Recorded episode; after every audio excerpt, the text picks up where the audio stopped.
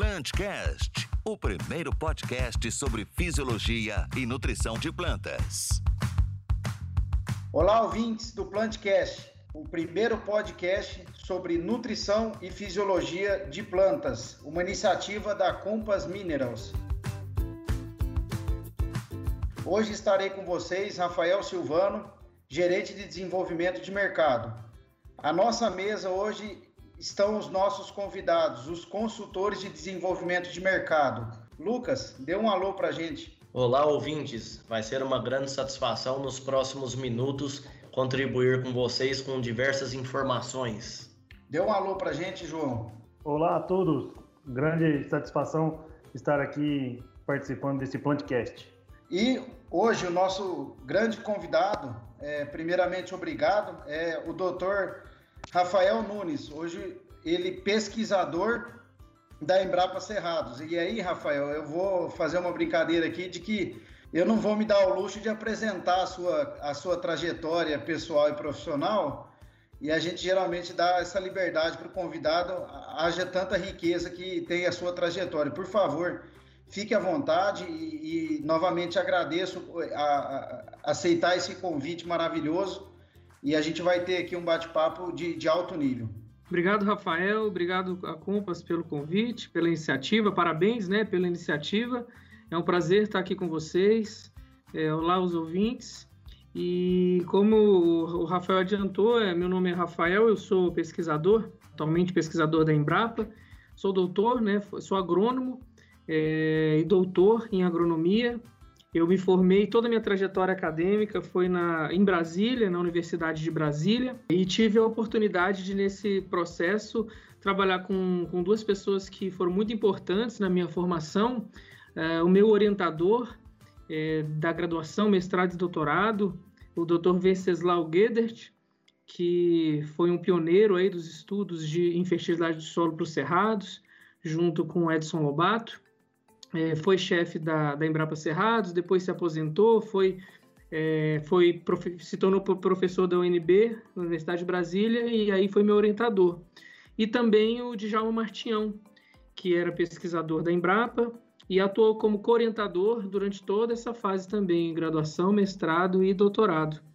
E durante esse período, né, ainda quando eu estava finalizando o mestrado, eu prestei concurso público e, e fui selecionado para atuar como pesquisador. Prestei concurso público para pesquisador na área de fertilidade do solo e fui contratado pela Embrapa para atuar na Embrapa Cerrados e aí agora trabalhando na equipe do, do Djalma Martinhão, é, com quem eu tive esse prazer né, de ser o meu co-orientador é, e também colega de trabalho aí por quase 10 anos é, que se passaram. E ele, infelizmente, faleceu esse ano, uma perda inestimável. E agora a gente é, já, até o momento, atuávamos em conjunto nos projetos de pesquisa, e agora eu assumo aí a, a liderança dos projetos que a gente coordenava em conjunto, é, para dar prosseguimento a tudo aquilo que ele construiu, a gente é, passou a ajudar e agora a gente assume à frente esses projetos.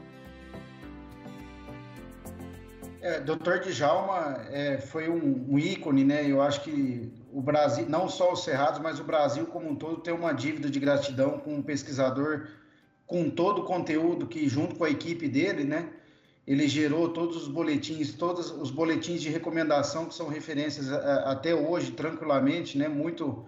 Assim, é interessante, eu vou começar é, é, recapitulando ou, ou resumindo é, no que consistiu né, o trabalho é, que o Djalma é, liderou, participou, mas teve uma, uma, um protagonismo aí, que resultou nas recomendações tidas como oficiais né, para manejo da fertilidade do cerrado.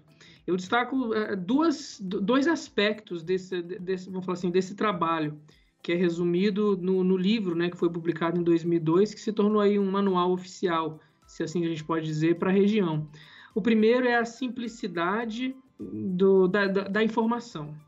Por mais complexa que ela seja, por mais é, é, que tenha sido necessário décadas de estudo, que a, a, tecnologia na forma de recomendação ela tenha sido testada e, e, e seja esteja sendo recomendada mesmo considerando as várias nuances, a habilidade de transformar numa recomendação simples, objetiva e clara é algo que, que é muito fantástico naquele material. É por isso que se tornou um livro de cabeceira, não muito, muita, muitas vezes não de um professor universitário ou mesmo de um aluno de pós-graduação, mas com certeza os agrônomos, né, que era quem é, os agrônomos, técnicos agrícolas, produtores rurais, consultores da iniciativa pública ou privada, que eram quem é, é, é, atuava de fato lá na ponta, esses sim se valeram muito de, de, dessa primeira característica, que é a simplicidade, né?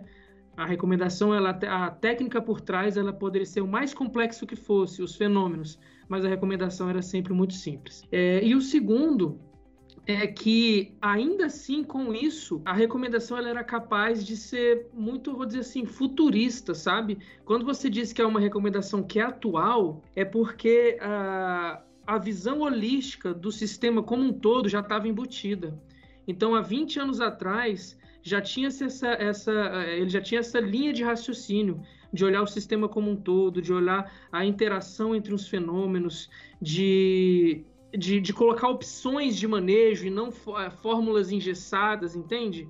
De fazer uma recomendação inteligente que respeita a inteligência do usuário e não simplesmente oferece um, uma, uma tabela, entendeu? Que basicamente vai ser seguida sem ser compreendida. Então eu consigo, a gente, eu consigo ver isso muito claro ali, de modo que o, o usuário ele poderia consumir aquela tecnologia e fazer as adaptaçõe para a condição, é, é para assim, a condição real do microambiente de cada um. Então, esses dois aspectos, para mim, é, é, é, respondem em grande parte o sucesso que a recomendação teve, enfim, e, e refletem a habilidade fantástica que o Djalma tinha.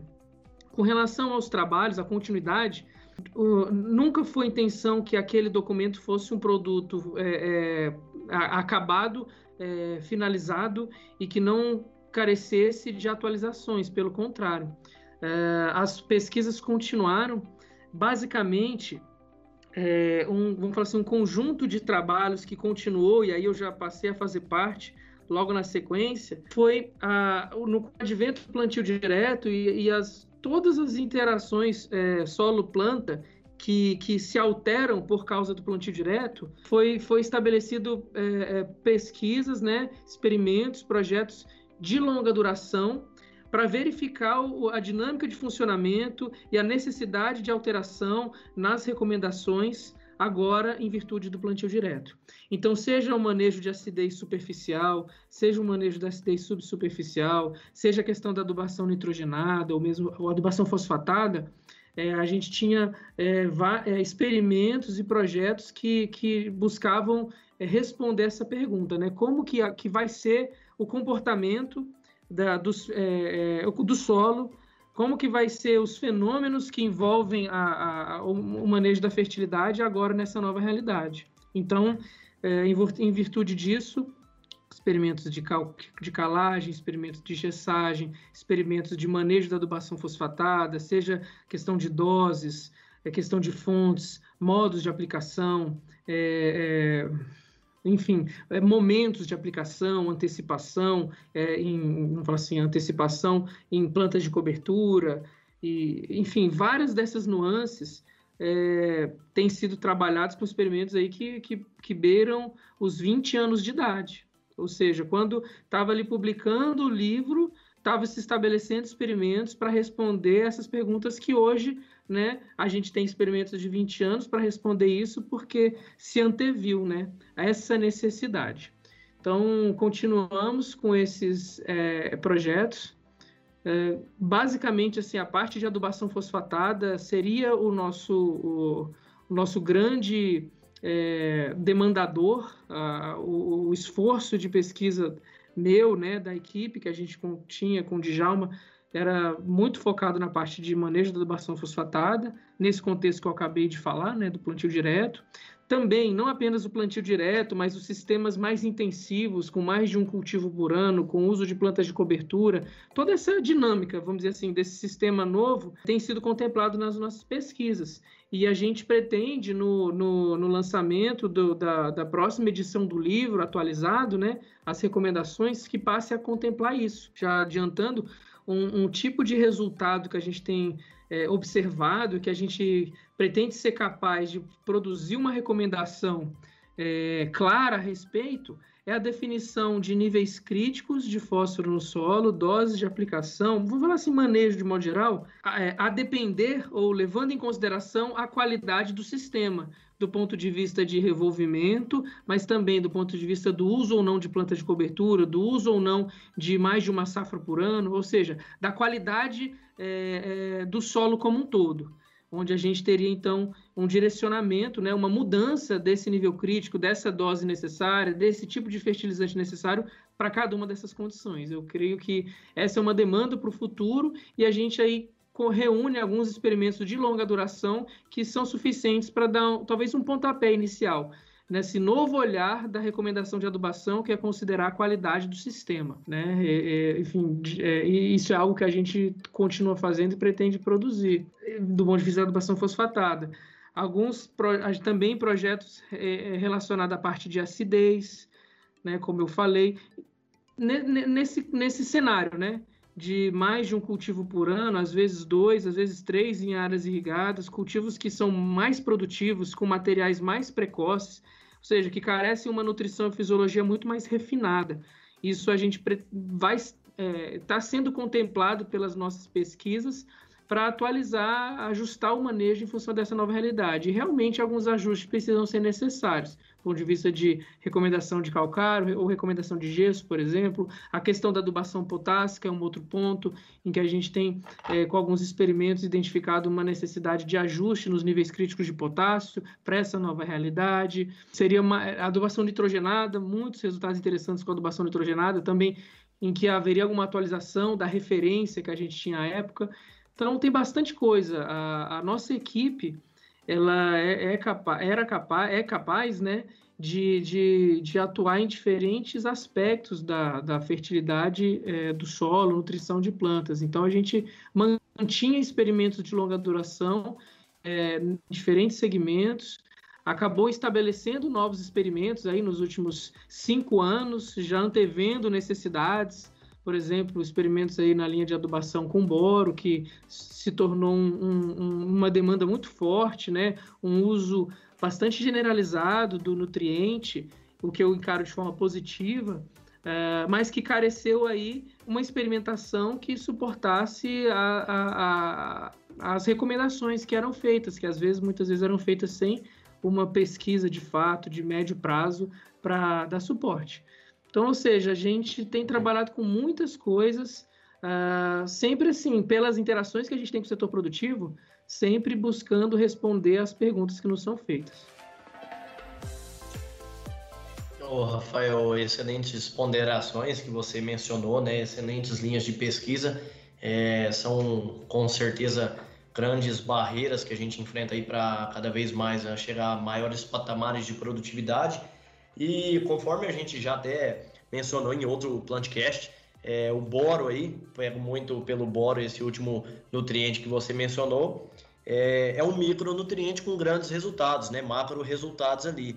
E, Rafael, dentro dessas linhas de pesquisa que você vem trabalhando nos últimos anos, é, como, e, e você descreveu anteriormente, como você vê, quais são os resultados que você tem visto mais relacionados às vezes à fonte, local, é, dose, época ali. Quais são os gargalos ali? O que, que você teria para nos falar desse nutriente de grande importância? Olha, eu acredito que, é, em função da, de, de, alguns aspectos da realidade do sistema produtivo, esse passou a ser cada vez mais responsivo a, a aplicações de boro. Então, a gente pode mencionar a exaustão dos solos, né, por décadas de cultivos sem reposição do nutriente, os fenômenos de transformação que ocorrem, seja lixiviação, seja imobilização na matéria orgânica ou adsorção, enfim, os fenômenos que competem aí pra, é, com a planta para que ela se nutra, seja a realidade do sistema de produção, que, como eu falei, ficou mais produtivo, materiais mais precoces, mais sensíveis, que careceriam aí uh, um fator intensidade do elemento é, mais forte, se a gente puder dizer assim. Então, isso para mim tem, tem justificado a frequência de resposta positiva ao uso. E eu acredito que muito do, dos trabalhos que, eu, que, que, que, que foram feitos é, entregaram respostas como essa: olha, vale a pena fazer uma aplicação com boro. Então, tinha muito mais esse aspecto, é convencer o produtor de que aquele elemento não era um elemento irrelevante e que, principalmente, é, valeria a pena é, trabalhar com doses um pouco maiores do que é, o que se era feito usualmente é, quando se fazia, que era aplicação de pequenas doses, é, ou veiculadas a fontes NPK, ou veiculadas em dessecação, fontes solúveis aplicadas em dessecação, ou doses ainda menores aplicadas em um, dois, no máximo três momentos ao longo do ciclo da cultura na, na, de forma foliar. Então, assim, as, eu acho que é, um grande resultado foi mostrar que uh, o sistema exigia, muitas das vezes, uma nutrição que fosse além disso. Não que isso não fosse suficiente para entregar algum tipo de resultado, mas doses muito pequenas na folha, em um ou outro momento, doses também é, pequenas a medianas na fórmula NPK ou, na, ou em dessecação, fonte solúvel, não seria suficiente para uh, o potencial de resposta que a gente que, que era se observado com a aplicação de doses maiores. Então, eu vejo como esse como um salto positivo da nutrição com boro nos solos brasileiros, que ocorreu há, há um tempo atrás. Por outro lado, eu, percebi, eu percebo que, que, que o sistema ou a, as pesquisas meio que ficaram por aí, sabe? Uh, houve aí alguns trabalhos com, com, com comparação de, entre tipos de fontes, né? de diferentes graus de solubilidade, diferentes matérias-primas, alguns difer diferentes minerais, inclusive, né? É, tincal, lexita, colemanita, às vezes blend entre essas coisas. É, enfim, teve trabalhos nesse sentido, mas, de novo, assim, muita coisa de colunas de lixiviação, estudos a campo com uma ou duas safras apenas, e, e assim, pela, vamos falar assim, pelo histórico de trabalho que a gente tinha, onde respostas contundentes e, e, e, e, vamos falar assim, duradouras, a gente pode dizer que uma, é, duradouras, né? Elas só foram obtidas, seja para calagem, seja para adubação fosfatada, a partir de experimentos de, de médio a longo prazo. Então, por analogia, a gente refletiu de que seria necessário esse tipo de pesquisa para a questão da nutrição com boro porque a gente tem ali um universo de fontes com diferentes graus de solubilidade. Então, eu posso fazer uma analogia com a adubação fosfatada. Eu tenho interações mais complexas que o normal no solo, eu tenho lixiviação, eu tenho absorção, eu tenho. Então, dá para fazer uma, uma, uma analogia que, diferente do potássio, o fósforo tem mil interações que tornam o seu manejo mais complexo, mas o boro também tem. Então, a gente fez várias analogias e pensamos: olha, a gente precisa montar algumas coisas mais do que dois, três anos. Então, a gente elaborou um conjunto de. de, de, de fizemos algumas hipóteses científicas e, e, e, e fomos a campo né, para testar esse tipo de coisa. É recente, ao meu ver, é recente. Essa safra está rodando a terceira safra com esses estudos a campo. E a gente ainda pretende montar mais alguns trabalhos por causa que a gente acredita que possa haver uma interação ambiente forte aí nesse aspecto. Então, tem alguns ambientes de produção relacionados a ou altitude, é, é, amplitude térmica e tipo de solo que ainda não são contemplados na nossa rede de pesquisa que a gente pretende é, fazer.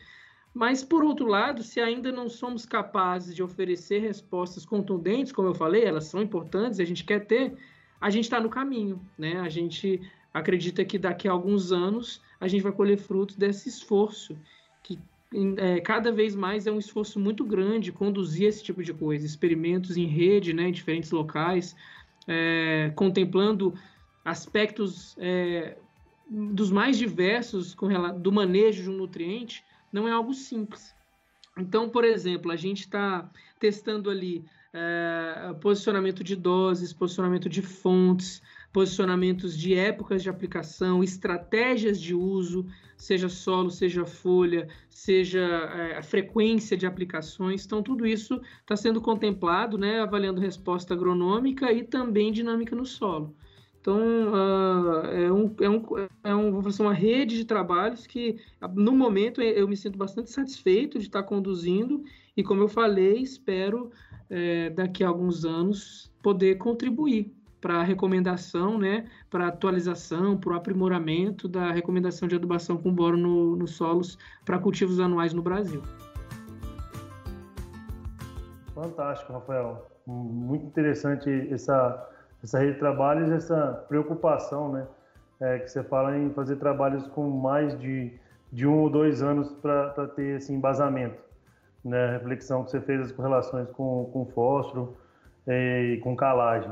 Tomando, sim, por, por base que você foi falando, principalmente de aumentos de níveis de produtividade no Centro-Oeste, como todo no Brasil, é, é, vamos falar da cultura que, que tem a maior área plantada assim um, uma grande importância no verão que é a soja. Eu queria que você é, elencasse assim os pontos, os fatores ou as recomendações que você julga ser extremamente importante para ter uma eficiência na fixação biológica de nitrogênio. Né? Você comentou um pouco desse, desse nutriente que tem, tem também respostas diferentes que estão vindo. Então, quais são os fatores aí, as recomendações que você entende ser indispensáveis para que, que esse que essa, essa fixação biológica de nitrogênio tenha maior eficiência? Então, a FBN ela tem um, um aspecto interessante em que a, as reações, né, toda a maquinaria biológica, ela ocorre dentro do solo. E o solo é uma caixa preta, né? O solo é a caixa preta do sistema de produção. Ah, é ali que está acontecendo os fenômenos que vão definir o potencial produtivo, por exemplo uh, nessa interação com o clima, com as chuvas e tudo mais, principalmente, o solo tem um aspecto muito importante. Então, nesse sentido, eu começaria dizendo que uma, a construção química, física e biológica de um bom solo é o primeiro passo. Ou seja, o primeiro passo não é a escolha do inoculante, não é a escolha do jeito de inocular, se no TS ou se no jato dirigido, nem da dose, você entende? Não é do nutriente que vai junto, não, não, não. Isso tudo vem depois. Porque se eu tenho um solo que tem níveis de compactação, se eu tenho um solo que não tem camada de palha, que não tem matéria orgânica, que não tem atividade biológica, que tem níveis tóxicos de alumínio, percebe que é, eu tenho um problema estrutural. E, infelizmente, muitos solos são manejados ainda com esse problema estrutural seja numa vertente ou noutra, né? Quimicamente, às vezes muito férteis, mas biologicamente inférteis, por exemplo, ou fisicamente inapropriados. Então a gente sabe muito bem disso. E, então, para mim, o sucesso da FBN, da nutrição com nitrogênio na soja, da, do, do sucesso desse processo, depende da construção de um solo de qualidade. Decisões que o produtor toma antes e que ele vai tijolinho por tijolinho é, construindo esse, esse ambiente solo fértil, que é o que eu chamo. Bom, alcançado isso, ou no vamos falar assim, vai que ele esteja nesse processo, né, de alcançar isso, com as mais variadas tecnologias que possam existir, né, a correção química, que a gente sabe um pouco melhor, o manejo biológico através de, de plantas de cobertura, de rotação de cultivos, etc. Aí eu diria que ah, os aspectos, as tecnologias relacionadas à, à, à, inoculação, né? A escolha do tipo de inoculante, idoneidade de empresas, condições de armazenamento, várias dessas coisas que às vezes passam batido. A tecnologia da inoculação, né? É, a, a, o velho inocula e planta e não inocula, fica 24, 48 horas num barracão ao tempo aberto e para depois plantar. Enfim, as boas práticas de inoculação. Uh, o advento do. Eu, acho, eu julgo que o advento das tecnologias de jato dirigido é, melhoraram muito todos, todo o processo de inoculação de sementes, de, de, de uso de organismos vivos, né? incluindo os risóbios. Eu vejo que uma melhoria muito grande na, a, a, a cada safra com a adesão desse tipo de tecnologia. E aí vem a, a, a co-inoculação, como o, o azospirillum é capaz de potencializar o risóbio, sabe? Essa sinergia que há entre eles, melhorando, aumentando a, a, o enraizamento e aí favorecendo a, a inoculação. Então, uh, e por fim, a questão de, de, de, de, nutrição mineral, né? uh, o velho cobalto e molibdênio, mas mais recentemente a, a introdução do níquel como um nutriente importante, não só importante como demonstrado uh, pela academia, mas importante ao ponto de, de, de existir num produto comercial e estar tá sendo utilizado, né? Então eu vejo todo esse, vamos falar assim, esse conjunto de tecnologias juntas é, trazendo uma boa FBN, que essa sim é uma coisa que a gente gosta de reforçar. É capaz de sustentar altíssimas produtividades de soja sem a necessidade de, de suplementação com fertilizante nitrogenado, seja na fase inicial, na fase vegetativa ou mesmo na fase reprodutiva da cultura da soja, como inúmeros experimentos demonstraram. Mas que para que isso ocorra, há necessidade dessa, uh, vamos falar assim, de, de alcançar esse estado, né? Que é o que, que é uma planta com boa nodulação, com nódulos eficientes e que perdurem ao longo do ciclo da planta. Rafael, é, só um comentário em relação à FBN. Eu concordo com um grau, número e gênero, todos os pontos colocados. Não adianta, de repente, o, a gente trabalhar, o agricultor trabalhar lá 2 quilos de nitrogênio via folha, sei lá, na fase reprodutiva, quando na verdade o problema dele é compactação, ou, ou o problema é químico, ou presença de alumínio tóxico, ou a, a inoculação às, às, boas práticas, né? Então acho que é todo esse caminho, né? Tem um começo, meio e até chegando nos detalhes finais. E, esse é o ponto que, se fosse para me resumir, eu chamaria de capricho. E aqui tem um ponto fundamental que a gente fala de soja na América do Sul graças a esse processo. Que, a, segundo o, o, boletim da Embrapa de 2011, por exemplo, coloca que a extração de nitrogênio em soja é de 83 kg de N para se produzir uma tonelada de grãos. Então, uma soja aí de 4, 5 toneladas, a exigência é altíssima. Isso, isso convertido a uma ureia, a ureia convencional com 45% de nitrogênio, daria no mínimo 600 a 700 quilos por hectare, ou seja, praticamente se inviabiliza o cultivo de soja na América do Sul. E poucas pessoas sabem que o Bradizob em si, né, é, independente da estirpe, passou por uma, uma série de melhorias, é, geneticamente falando, pela própria Embrapa, né, com, com, outros colegas pesquisadores que trabalharam 20, 30 anos e, e que é um caminho que se está tomando no feijão, né, que é o feijão que a gente é, doutor Ieda está trabalhando, né, outros pesquisadores, na melhoria de bactérias mais eficientes na fixação para que o agricultor utilize menos nitrogênio mineral. Então, eu acho que a utilização de nitrogênio mineral em soja é meio que ir, ir na contramão de 20, 30 anos de pesquisa é, daquilo que já se economiza no campo, né? Então, e de repente, o inoculante é, é muito barato, né? Se pegar três, cinco doses, quatro doses é, por hectare, isso é, é, perto do custo de produção de soja é muito baixo. Então, fantástico as suas colocações.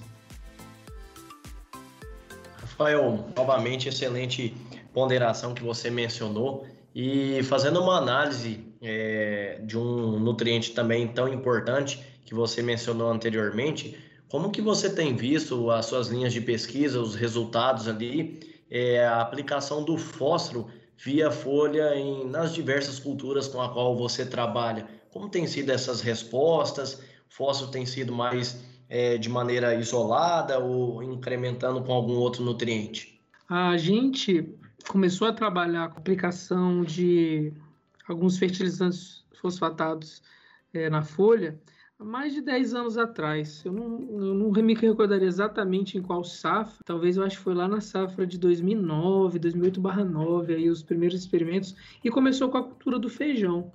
A gente tinha uma, uma a gente ainda tem uma interação muito forte com uh, com a cadeia né, do feijão, especialmente do feijão daqui do Planalto Central. O pessoal que cultiva muito feijão de terceira safra, o feijão irrigado, em diferentes é, microambientes, né, em termos de altitude, em termos de, eh, de temperatura, né, também varia muito em termos de temperatura, condições de ambiente solo, né, desses, dessas áreas irrigadas, e a gente tinha os trabalhos de adubação fosfatada e a gente frequentemente via que a cultura do feijão, especialmente esse feijão de terceira safra, ele respondia à adubação fosfatada é, mesmo numa condição de níveis de fertilidade, níveis de, de, de disponibilidade de fósforo no solo, onde não se esperaria mais resposta. Então, eu estou falando assim, de áreas de 50, 60 ppm de fósforo por resina na camada de 0 a 20, e você fazendo curva de resposta até 120, 140 pontos de fósforo, e o feijão respondendo. A gente sabe que o feijão ele é mais exigente, né? E que ele tem fatores, é, bom, é que ele é mais exigente, mas uh, não justificaria isso. Logicamente, na, na, também nessa interação, a gente percebia que os fatores penalizadores da, da nutrição fosfatada, que seriam compactação, que seria doenças de solo, nesse ambiente irrigado e para a cultura do feijão, eles eram muito mais drásticos do que para outras culturas, o que estava então justificando é, essa essa, essa resposta, vamos dizer assim. Nesse cenário, né, dessa, vamos dizer assim, nesse cenário que a gente, uh, uh, sendo submetido a algumas informações de alguns pesquisadores, inclusive de fora do Brasil, passou a, a, fazer uns estudos exploratórios com a cultura do feijão. Aí nos, a gente montou até, foram montados uh, pelo menos, eu me lembro exatamente desse trabalho, foram sete, sete experimentos, depois houveram outros, mas esses sete eh, tinham um aspecto interessante que era é um, um, fatorial de curvas de doses de fósforo no solo com curvas com doses crescentes de fósforo na folha, para tentar observar essa interação. E aí a gente percebeu que tinha alguma coisa ali.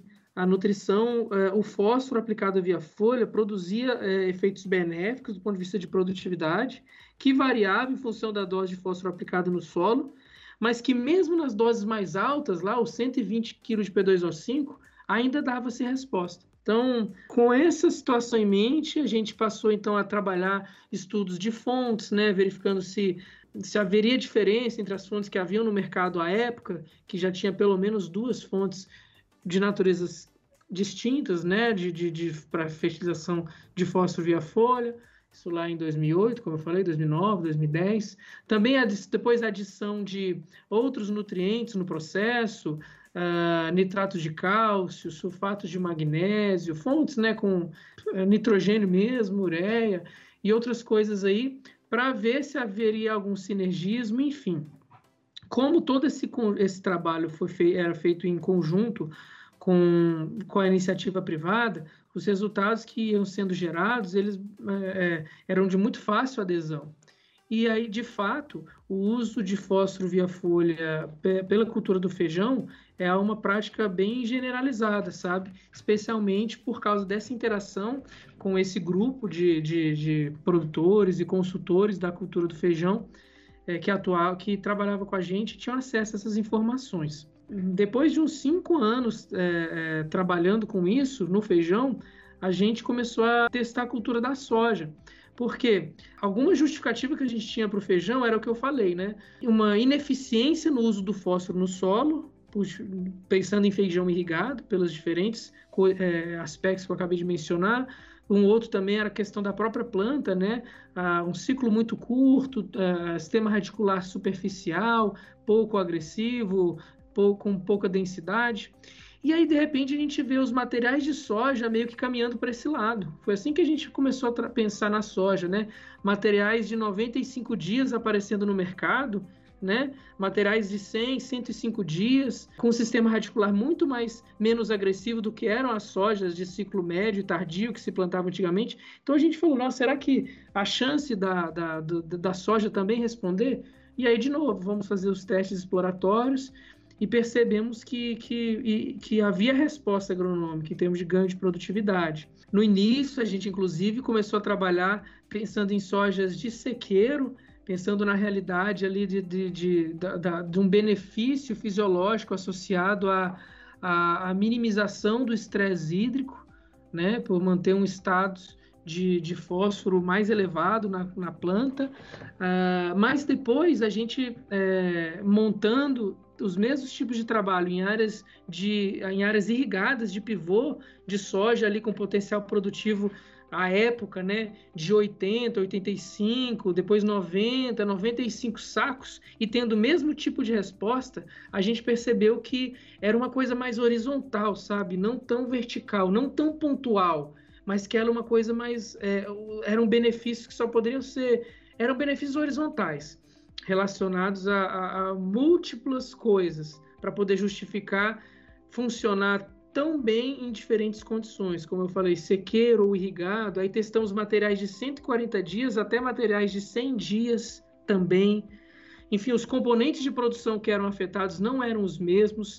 Uh, alguns, uh, um ou outro era, era constante, né? Mas, por exemplo, PMS não era afetado em alguns materiais, por exemplo, os de ciclo tardio.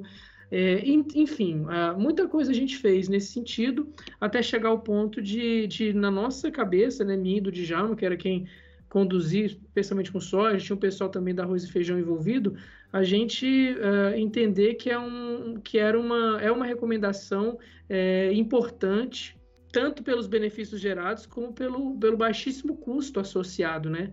É uma tecnologia que, uh, além de você poder usar matéria-prima, mesmo que se vá utilizar algum produto, vamos dizer assim, mais premium do mercado, ainda assim uh, de, de, de custo muito baixo frente aos múltiplos benefícios que podem ser obtidos. Então, mais ou menos assim que funcionou. Já tem umas duas safras que a gente não conduz nenhum experimento a, a, é, nessa linha, porque principalmente, é, principalmente porque a gente não foi capaz nem, assim, como eu falei, nas interações com produtores a gente sempre fala, nas palestras está ali apresentado, mas a gente não teve condição de tempo, né? A gente vai de um emendando em outro projeto e outro, de resumir tudo isso, fazer uma publicação, fazer uma, um documento de guia né, para as pessoas. Então a gente falou, enquanto a gente não der conta de fazer isso, não tem por que continuar montando coisas para testar outras nuances. Então, foi essa a nossa. A gente deu uma pausa nesses experimentos para para até que a gente conseguisse resumir tudo que havia sido feito até aquele momento. Isso já faz dois anos, mas enfim, eu tenho uma meta interna aqui da nossa equipe de em 2021 agora a gente trabalhar esses dados e tentar soltar uma circular técnica pelo menos. E aí, que nesse processo de você produzir um documento é onde você, enfim, você já digeriu informação, mas é onde você inclusive reflete sobre qual é o próximo passo, né? Beleza, cheguei até aqui, o que eu tenho que fazer ainda com relação a essa tecnologia? E é isso que a gente pretende fazer em 2021. Legal, Rafael, só um comentário antes da pergunta do João. O, alguns dados mais recentes, com, até conversando com outros colegas do, do setor, o professor Fagan conduziu o experimento, se não me falha a memória em soja, onde que é justamente para entender qual é o que é esta sinalização fisiológica, o fato de você usar é, 500 gramas, 1000 gramas por 1 quilo de P2O5 via folha e de repente gerar, gerar um conteúdo de, de no, na, na, folha maior, se for um material precoce até PMS maior, seja feijão ou soja. E ele observou que a atividade da enzima fosfatase ácida na rizosfera aumentou ao passo de que foi suplementado fósforo via folha, ou seja, há uma, é uma hipótese ainda, né, de que a sinalização fisiológica seja que ao, ao, a planta, ao receber o fósforo na forma de fosfato, ela automaticamente aumenta a exudação via rizosfera de fosfatase ácida, que aumentaria a disponibilização daquele fósforo que já está no solo, ou de alguma forma ela não, tá, não estaria conseguindo assimilar ele. Esse, na verdade, ainda é muito recente, ainda muito superficial, mas só um comentário para colaborar. Pô, bem legal, Rafael. É, assim, realmente eu sinto necessidade de, de, de trabalhar em mais parceria com, com fisiologistas, sabe? Acaba que a gente é, tem uma dificuldade nesse aspecto. ficaria muito feliz de uma parceria com o professor Pagan, por exemplo. Mas, porque, por exemplo, eu acho que a publicação, se eu não me engano, ela é de 2013 é, das poucas que tem desses resultados que a gente tem com feijão em adubação foliar fosfatada. E lá, o que foi observado, está lá no artigo, foi exatamente isso. O conteúdo de fósforo total da planta, ele era maior do que a, o fósforo que foi aportado via folha. Então, se aplicou ali 1 kg de P2O5, por exemplo, acho que a curva ia de 0 a 1,4 quilos. Então, tinha pontos intermediários aí. Mas Sim. aí apareceu 3, 4 quilos de P2O5 na planta. Entende? Coisas assim, que só podia ser explicado por uma indução de maior absorção no solo. E pronto, ficou falado apenas isso, entendeu? Ah, só pode ser isso, alguma coisa aconteceu.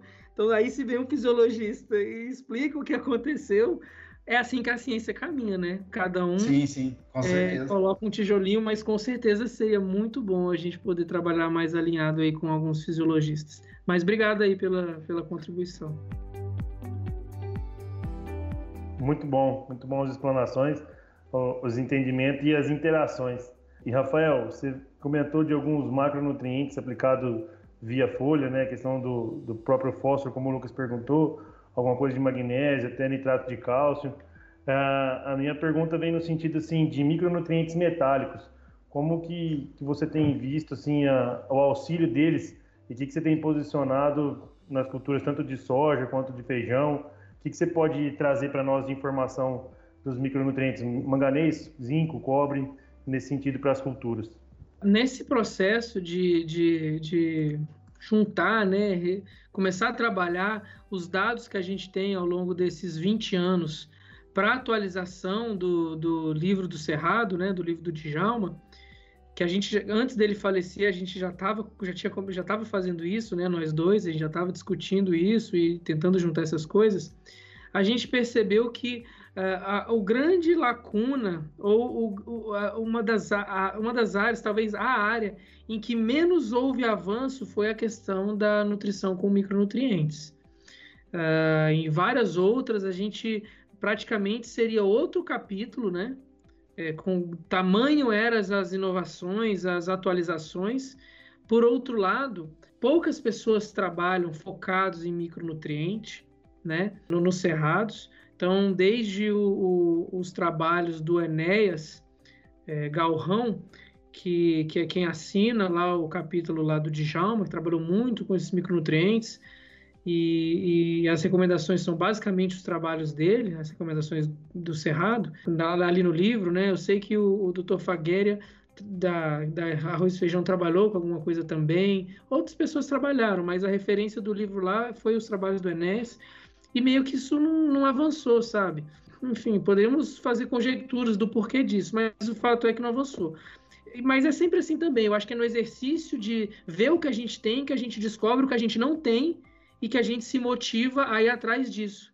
Então, é, é, confesso que essa é uma área que, a partir do ano que vem, a gente pretende é, iniciar alguns trabalhos. Talvez vai ser as últimas coisas que a gente vai colher resultado para entrar no livro, na edição, e aí ele está finalizado porque eu não quero fazer uma próxima edição do livro e repetir 100% do conteúdo lá de micronutrientes, sendo que se passaram 20 anos, né?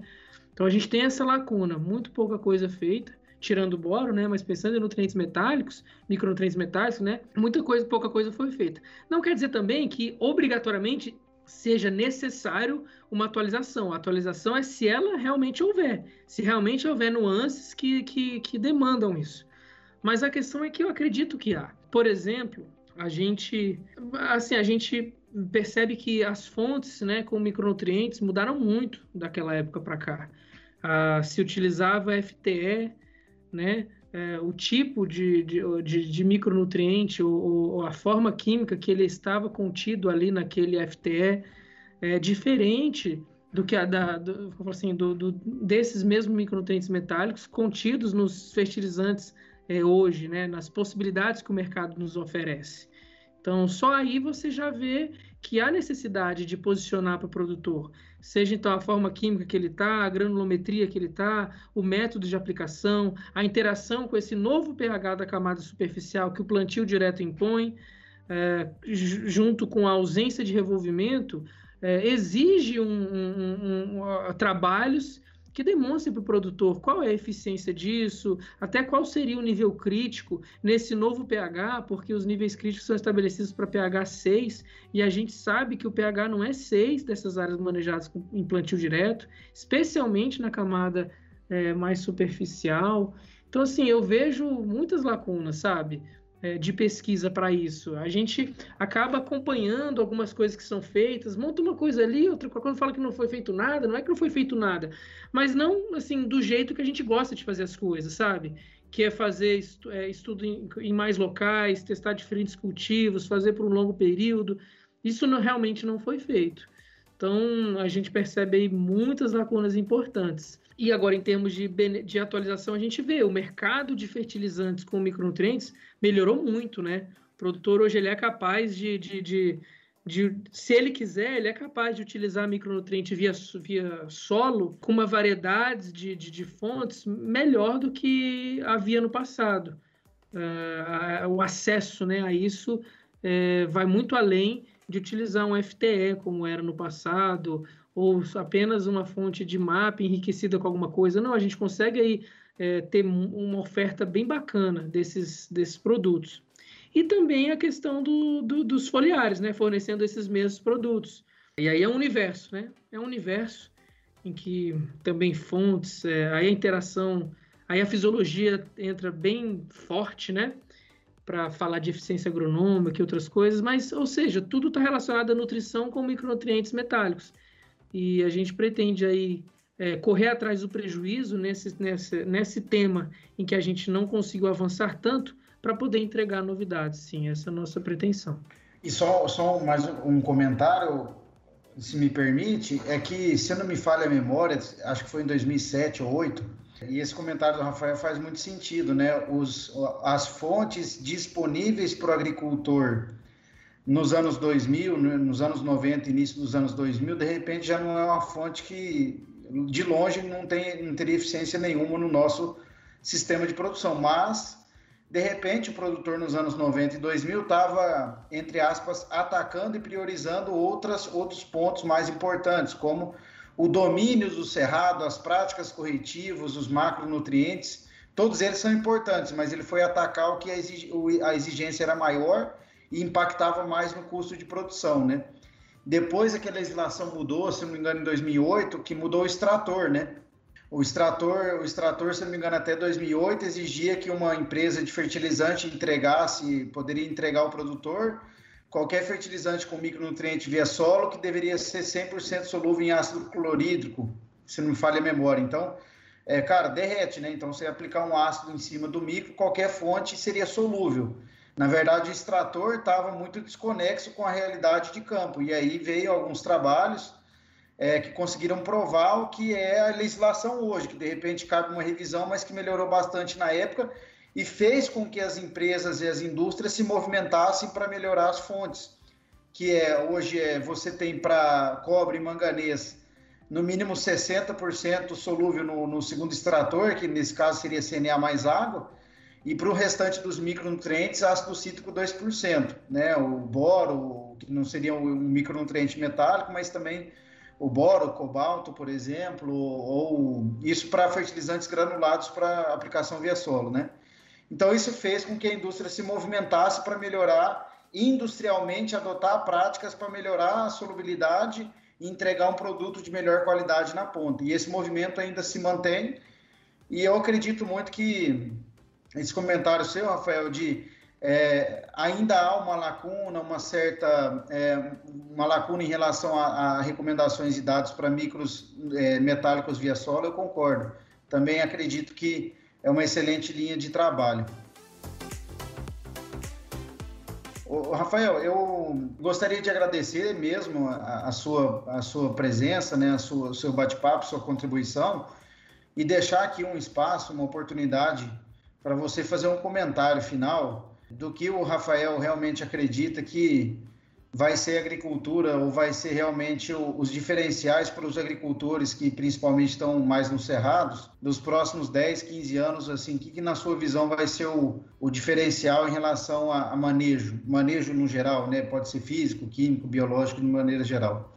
Bom, respondendo ao seu questionamento, assim, a gente consegue é, é definir e é, supor quais vão ser as entregas tecnológicas, né, baseado no que no, na evolução, né, na evolução tecnológica geral, mas aquilo, aquilo que vai ser é, é, traduzido em tecnologia para agricultura e para nutrição. E tudo isso vai ser ótimo, né, como tem sido, né, é, esse é o papel da ciência. No entanto, eu diria que o sucesso e aí que eu acredito que onde o, a, precisa haver investimento, valorização por parte do produtor, está relacionado não tanto a, a, a, essa tecnologia per si, mas aos seres humanos envolvidos é, no uso dessa tecnologia, é, que vão dos mais diversos, né? Seja da indústria, seja do comércio, seja lá da fazenda, seja da consultoria, é, os seres humanos, sabe? Esses agrônomos, esses técnicos agrícolas, é, qualquer desenvolvimento tecnológico, seja, enfim, o mais é, é, avançado que seja, ele vai ser manuseado por seres humanos. Então, eu acredito que a agricultura, é, o futuro da agricultura de sucesso, ela passa por seres humanos cada vez mais capacitados a interagir com essas tecnologias, mesmo que sejam tecnologias de robótica, né, de sistemas que às vezes tiram até o papel humano do processo, mas ele nunca vai, vai deixar de ser necessário para melhor, o melhor uso, para melhor resposta. Então, uh, eu, eu, gostaria de terminar falando isso. É, seja um estudante universitário, né, seja um, um produtor, seja alguém que está nos times industriais ou comerciais, cada um de nós, né, indivíduos é, que participamos, seja da pesquisa, né, cada um de nós, indivíduos que participamos desse elo, somos muito importantes, precisamos estar nos capacitando, precisamos estar é, é, agregando informação, desenvolvendo uh, a, o nosso trabalho com excelência, é, mas e não apenas do ponto de vista técnico, né, mas do ponto de vista humano. A agricultura do futuro, ela, de, sucesso, ela vai, ela vai ser técnica e humana, né? ela vai estar, tá, é, ela precisa disso. A gente, enquanto sociedade, precisa disso. E já que a gente é o setor que sustenta o país em momentos de crise, principalmente, ah, vamos também dar o exemplo nessa questão das relações humanas, da importância do profissional, da valorização do profissional de qualidade. Então, eu acredito muito nisso e eu faço esse apelo para que se valorize as empresas, as instituições que valorizam a informação acima do dinheiro, que valoriza os seres humanos acima do lucro per si, que valoriza a informação pura, de qualidade, idônea, acima de, do marketing, né? Então, eu gosto de, de, eu queria reforçar esse aspecto.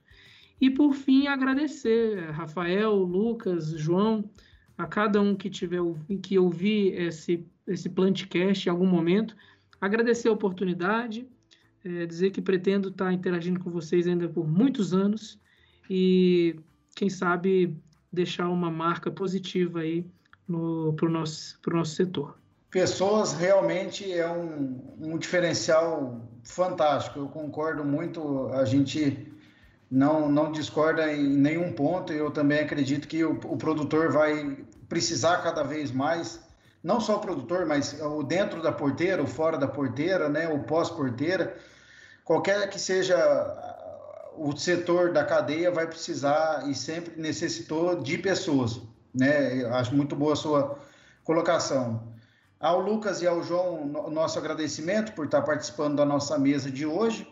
E a você, ouvinte, o nosso muito obrigado pela, pela audiência. E esse foi mais um Plantcast, o primeiro podcast sobre nutrição e Fisiologia de Plantas, uma iniciativa da Compass Minerals. Um abraço e até mais. O Plantcast é uma produção da Compass Minerals Plant Nutrition. A gente inova e nutre. O agro cresce.